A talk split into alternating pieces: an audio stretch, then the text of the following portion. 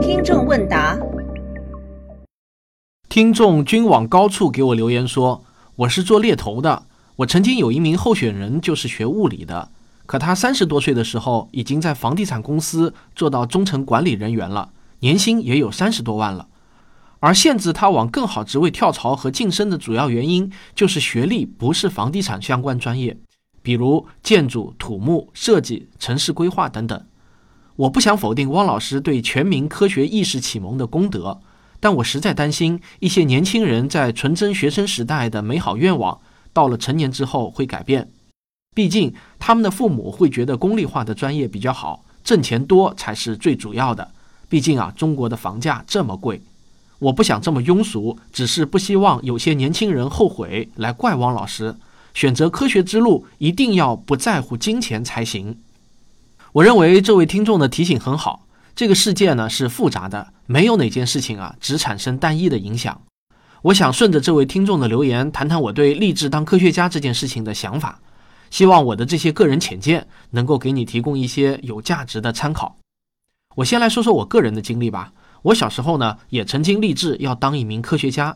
其中让我立下这个志向的两个关键原因，一个是《少年科学》杂志，我小时候最爱看这本杂志了，它是我唯一常年订阅的杂志。第二个呢是动画片《咪姆》，这部动画片啊，让我对科学家充满了敬仰。我高中念的也是省重点中学，理科成绩呢一直就很不错，但并不属于特别拔尖那种。高考也是考的理科，但是后来啊，由于各种阴差阳错。最后成了一名外语系的文科生。不过，其实在我读大学后，心智就已经开始逐渐成熟了。我已经很清楚地意识到，自己的智力水平是不太可能成为一名杰出的科学家的。我的优点不在于哪一方面有特别突出的优势，而是综合能力还不错。也就是说呢，智商、情商、语言表达、写作能力都比较平均，没有特别的过人之处，但也没有明显的短板。所以呢，我从大三开始。就基本上想明白了自己毕业后的打算，就是学好与互联网相关的计算机技能，毕业后投身于新兴的互联网行业，然后在恰当的时候自己创业。在两千年前后，正是中国互联网的黎明期，充满了机遇与挑战。虽然我小时候的科学家梦想破灭了，但是我完全不会后悔，我从小受到了少年科学和咪姆的影响。我曾经立下的志向，也让我在初中和高中学习中没有懈怠，一直保持着非常积极的学习心态。我发现，有梦想的孩子总是会更积极。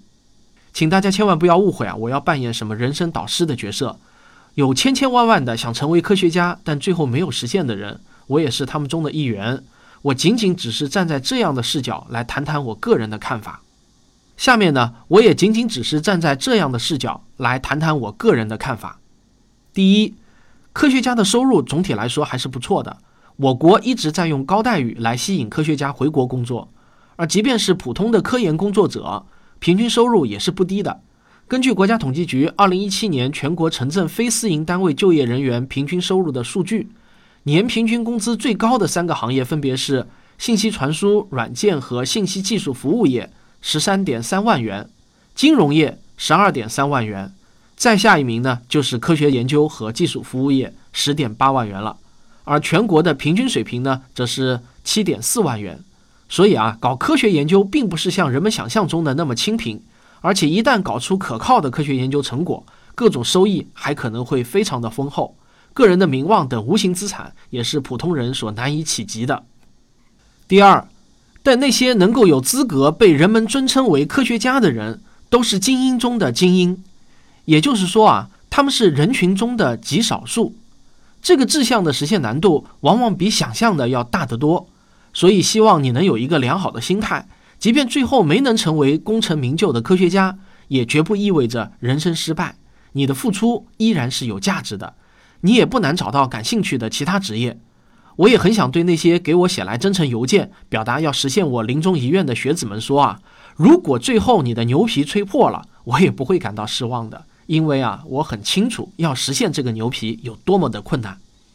第三，成为一个成功的企业家、演艺明星、作家、政府官员等等，都可以英雄不问出处，抵达成功的路径不止一条。但是啊，很遗憾，时代发展到今天，想要成为一名科学家的道路几乎只有唯一的一条，那就是求学，本科、硕士、博士一路念下去。你的学历越高，就读的学校世界排名越高，你越有可能梦想成真。大学本科呢，都已经是最最基本的门槛了。这个时代已经不可能在民间诞生科学家了。第四，等你念到高中后，差不多你就可以重新评估一下自己小时候的志向是否需要做调整。如果你的理科成绩并不是拔尖的那种，嗯，我说的就是在重点中学里的拔尖水平，那么想成为基础科学领域的科学家就比较难了。不过有些学科，例如心理学、古生物学等，对数学的要求不是特别高。在这些领域还是有机会的。我想啊，你或许可以考虑调低一些自己的志向，或者重新立下一个志向，这都不算晚。正确评估自己的能力也是一种科学精神，这就是我常常说的求真务实的精神。第五，真想成为一名优秀的科学家，就不能抱着功利的心态搞研究，你必须做好几十年如一日、默默无闻工作的心态。科学发展到了今天。科学大厦相对于人短暂的一生来说啊，已经垒得很高了，科研方向也已经分得特别特别细。要想把前人的成果都吃透，往往就需要很多年的时间。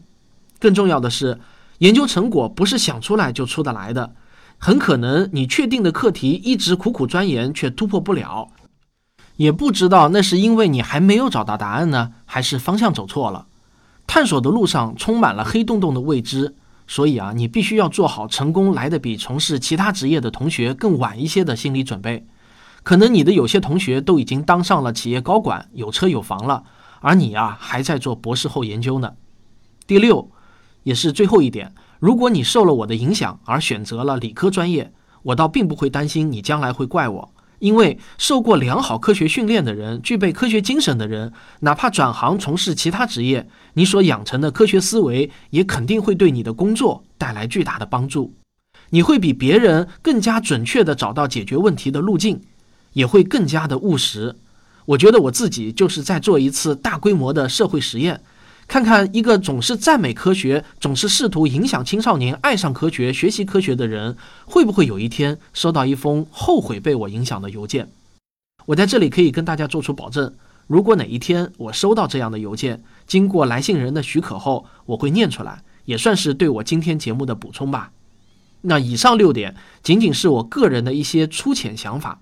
我今天啊，还在科学声音的专家团中征集对立志成为科学家的青少年的证言。也得到了很多的反馈，我来念几条，希望大家能从中得到启发。从事全球变化生态学、大数据研究的复旦赵老师说：“真正从事科学研究的时候，日常面对的大多是非常无聊的琐碎细节，毫无成就感可言。科学家们讲他们的研究讲得非常有趣，是因为他们特意过滤掉了大多不值得一提的细节。”而只将大家的注意力集中在了十分之一或者百分之一成功的路径上，否则这样的故事啊讲起来就没有人愿意听了。从事药物开发的邢优老师说，在中国做生物医药的科学研究，除了要夯实各种化学、物理、数学的技术外，不要忘记学习其他社会人文学科，广阔的文化视角都能在你以后科研遇到瓶颈的时候，帮助你转换视角、深化理解，甚至提供新的思路。要学会科学理性的看待传统医学及其文化，不要被古人限制了你的探索。从事进化农业生态研究的张老师说：“懂得偷懒走捷径糊弄的都是小聪明，要想成功要有大智慧。所谓的大智慧，就是懂得下笨功夫。因为科研有时会很枯燥，社会也会很浮躁。”从事分子生物学以及基因组研究的狄老师说。想要做科学家的动力要认清楚，需要的是对新鲜事物的好奇心。搞科研在别人看来很辛苦，没日没夜的在实验室里泡着，但是一个真正爱科学的人却会觉得非常开心，因为在自己的领域取得的每一点突破，都是人类科学的一点点进步。而科学家本身是最先知道大自然这个秘密的第一人。对我来说，这是最大的兴奋点，也是最大的幸运。从事建筑建构与抗震研究的王老师说：“现代科学研究已经和汪老师故事里面讲的之前的有了很大的不同。现在的研究更多的是会需要一个庞大的团队，所以需要有很好的团队合作精神。还有一些老师话说的很简短，但都字字珠玑啊。比如说，崇礼而不崇威，耐得住寂寞，守得住底线，多问问为什么。